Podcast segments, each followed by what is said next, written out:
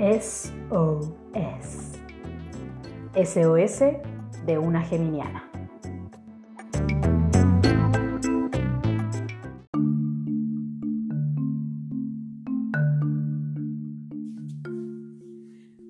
Hola, hola, bienvenidos a un nuevo capítulo de SOS, SOS de una geminiana, paquete de recomendaciones, paquete de auxilio, el nuevo podcast pandémico de Efecto Desarme. Como siempre, les recuerdo que me sigan en las redes sociales, Efecto Desarme en Facebook, Efecto Desarme en Instagram, para que vean los otros proyectos que estamos haciendo o que se han hecho o que se harán. Em, y también en Spotify puedes escuchar nuestros capítulos anteriores. Y de hecho, para este capítulo quizás es un poco, es, no es un poco, es harto recomendable escuchar el capítulo anterior, ya que dividí eh, esta recomendación de un documental en volumen 1 y volumen 2, porque era mucha información. Entonces, el capítulo de hoy es el volumen 2 de recomendaciones de una geminiana, ¿cierto? Eh, de este documental que se llama Beware of Images. Beware of Images. Eh, y que pueden eh, ver en el link que voy a poner en la descripción de este capítulo. Y que, como dije en el capítulo anterior, habla sobre muchos temas. Aquí solamente estamos abarcando dos. En el capítulo 1 abarcamos el tema de cómo estábamos, ¿cómo se dice?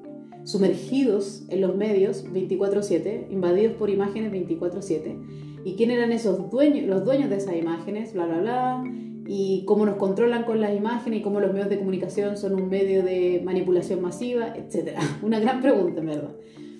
Pero que es lo que sale un poco de este documental y por eso se llama Beware of Images, o sea, es decir, eh, atento a las imágenes, porque son un medio de manipulación, obviamente. Y bueno, ahí puede ver porque aparte habla de cómo es, cómo es una manipulación en muchos temas distintos, o sea, es muy, es muy abundante el documental. Bueno, y nos quedamos en el capítulo anterior con una pregunta al final, que es como para no decaer y que nuestra moral caiga y decir, pero ¿qué puedo hacer yo frente a esto? A que los medios nos controlen 24/7 y que los dueños de esos medios sean la, elite política mundial y que al final son los que tienen más plata y los que siguen controlando todo y los que tienen más poder. Uno se siente un poco inútil y no sabe qué hacer, qué podría uno hacer en contra de eso. Es una gran pregunta filosófica.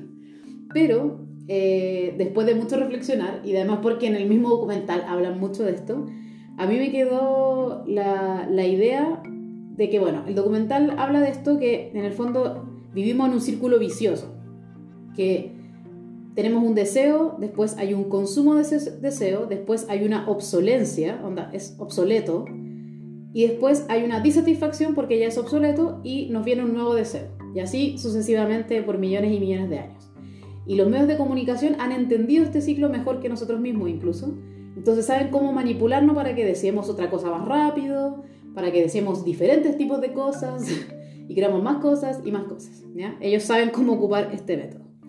Y a través del marketing lo que se hace y lo que es lo más terrible es que el público más al público al cual más se dirige el marketing es a los niños porque los niños están más cerca de sus emociones entonces apelan a sus emociones y porque eso significa establecer una relación más larga con el cliente o sea yo le vendo algo a un niño lo más probable es que ese niño consuma esto toda su vida o sea así de así de todo muy pensado y muy maligno en el fondo el marketing y el tema está, es que cuando con la, bueno, esto es algo que también habla la, eh, Yuval Harari en el libro que me estoy leyendo que se llama 21 lecciones para el siglo XXI, que todavía lo estoy leyendo y que es fascinante, eh, y también está en español. Eh, bueno, este documental también tiene subtítulo en español, lo que es bueno. Ahí voy a poner el link.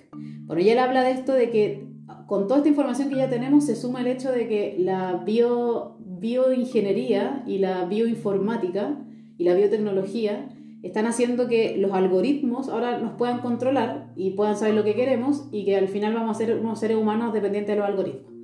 Entonces, en el fondo, es que con los algoritmos que nos controlan y conocen, nos conocen en el fondo, nos hacen sentir como que somos el centro del universo. Esa es la gran, como el gran eh, logro del marketing y que yo lo encuentro muy cuático En el documental hablaban de que con, MTV, por ejemplo, con el nacimiento de MTV, en el año 80, si no me equivoco, o 70, o por ahí, en el fondo se pasa de eh, admirar la música de un artista pop a ver la imagen de un artista pop.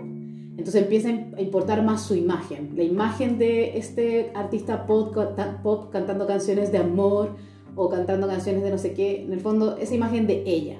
Entonces como de ser individual o de ella o de él.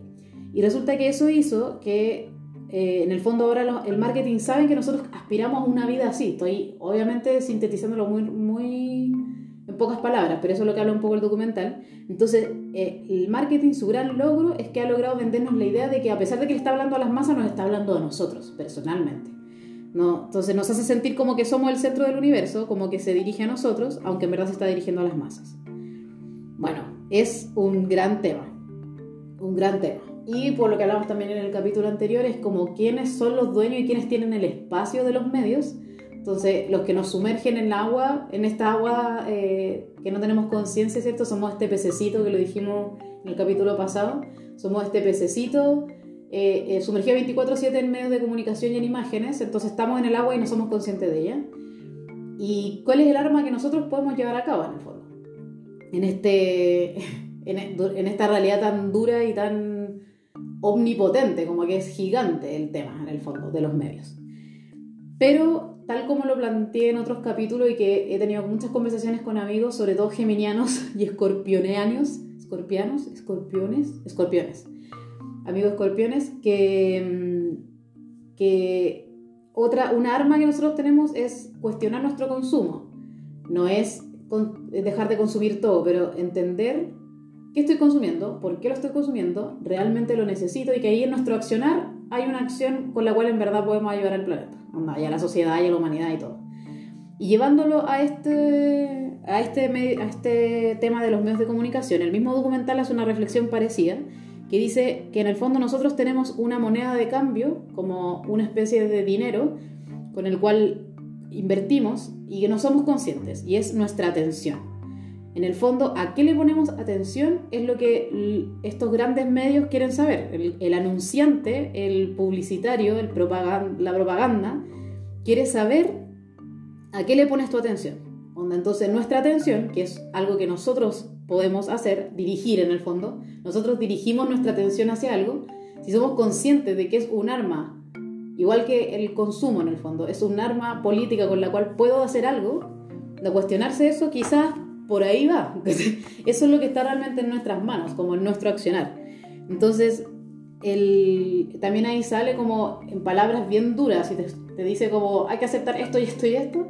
Y en el documental dice que en el fondo cualquier servicio que es gratis, invariablemente el producto en venta eres tú. O sea, cualquier persona que te ofrece a ti un producto gratis, tú al estar aceptando este producto y dando tus datos a este producto, a esta aplicación, a esta red social, a lo que sea, tus datos están siendo vendidos, entonces tú eres el producto. Cuando alguien te quiera vender un producto gratis en los medios, el producto en verdad eres tú que está siendo vendido. Tu información para poder perfeccionar estos algoritmos para decirte a ti, porque esta publicidad está dirigida a ti, decirte a ti qué es lo que necesitas, qué es lo que quieres, qué necesitas para ser feliz. Tienes que comprar esto, comprar esto otro, bla, bla, bla. Ah, entonces, la atención, que nuestra atención cuando la dirigimos hacia algo, es la única arma que tenemos. Entonces, siento que me quedo con esa reflexión del documental y que en verdad, insisto, este documental es muy largo, onda, échenle una mirada porque habla de demasiados temas, demasiados, demasiados, demasiados temas distintos y yo solamente rescaté estos dos, que era como eh, el bagaje, como todo lo que hay detrás, político, detrás de los medios de comunicación, como que en verdad son las grandes corporaciones las que son los dueños, bla, bla, bla, y cómo nos afecta a nosotros como eh, método de control.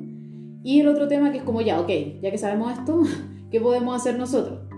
¿Y en qué ponemos nuestra atención? Y con eso me quedo como que siento que, relacionado con el otro capítulo que hablé del consumo, siento que va por ahí. Siento que la única arma que tenemos para en verdad sentir que, mm, que podemos hacer algo es como nuestra opcional, porque en verdad no vamos a controlar a los grandes millonarios, de hecho no lo hemos controlado nada, ya han llegado a ser presidentes, en Estados Unidos, en Chile, donde buenos millonarios a llegar presidente, no los estamos controlando nada. Pero nosotros sí hay cosas que podemos controlar, que son nuestro consumo y nuestra atención. Nuestro consumo y nuestra atención. Entonces sí, creo, me quedo con la reflexión de que quizá en estos tiempos nuevos que estamos viviendo, que estamos claramente viviendo historia, onda, esto va a generar un cambio en muchos aspectos.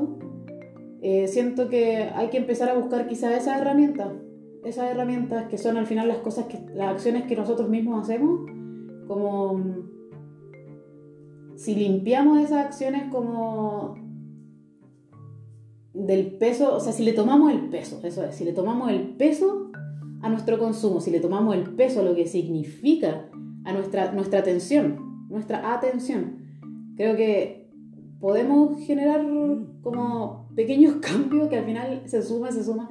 Y una vez leí en un libro que decía como que la, en el fondo la mayor mentira que nos habían hecho creer y que servía mucho era el decirnos como no, si en verdad si yo reciclo no voy a ayudar en nada, entonces no reciclo. Como que era la mayor mentira al pensar que no, en verdad yo no puedo interferir nada en el mundo, entonces no voy a hacer nada, que era mucho peor. En el fondo es, y también yo insisto y lo he hablado con mucha gente cercana mío, de que yo, yo no me veo incluso a mí misma siendo capaz de irme a vivir a una montaña, sembrar toda mi propia comida, ser súper sustentable. No me veo así como a ese extremo, pero sí siento que el desafío es un viaje, onda, el viaje a eso, onda, ya que sé que estas cosas, estas decisiones que tomo, estas cosas que consumo, estos medios a los que, les presto atención, si ya sé lo que eso significa y como el peso que tiene esa acción, puedo hacer puedo dejar de hacer, de hacer ciertas cosas que ni siquiera me molestan hacerlas, pero que ahora que tengo conciencia ya digo, prefiero no hacerlas. Eh, o puedo hacer ciertos sacrificios y decir, ¿sabéis que esto que yo me gusta hacer, o me gusta comprar, o me gusta comer, o me gusta mirar, en verdad son los mismos hueones que hacen esto otro y no estoy de acuerdo como con darles mi plata y darles mi atención a ellos, que son en el fondo nuestra moneda de cambio, ¿cachai? Como nuestro consumo y nuestra atención. Entonces eso, como que en verdad yo no quiero evangelizar a nadie, ni creo que nadie puede llegar a la perfección, pero siento que más que onda aspirar al, al fin último, hay que aspirar como al proceso de, como que nunca se va a hacer 100% perfecto ni sustentable, pero qué cosas puedo hacer, como qué cosas sí están en mis manos, qué cosas en verdad no me molesta tanto dejar de hacer y qué cosas puedo sacrificar, como ser consciente de eso, sí. Así que bueno, eh, este capítulo fue más cortito. Mira, yo pensé que iba a ser mucho más largo. Que siento que hablé caleta, pero está todo bien. Entonces, esto fue SOS eh, de una geminiana de Efecto Desarme, el nuevo podcast de Efecto Desarme.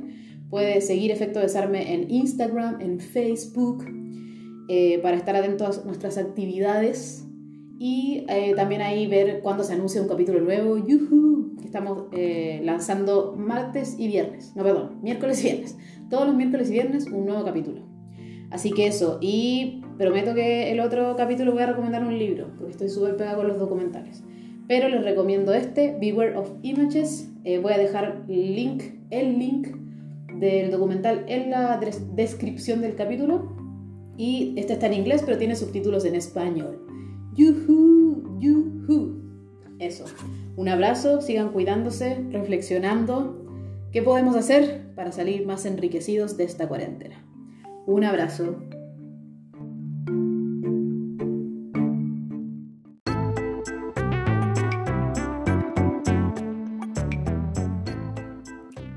Eso fue SOS. SOS de una geminiana. De efecto desarme.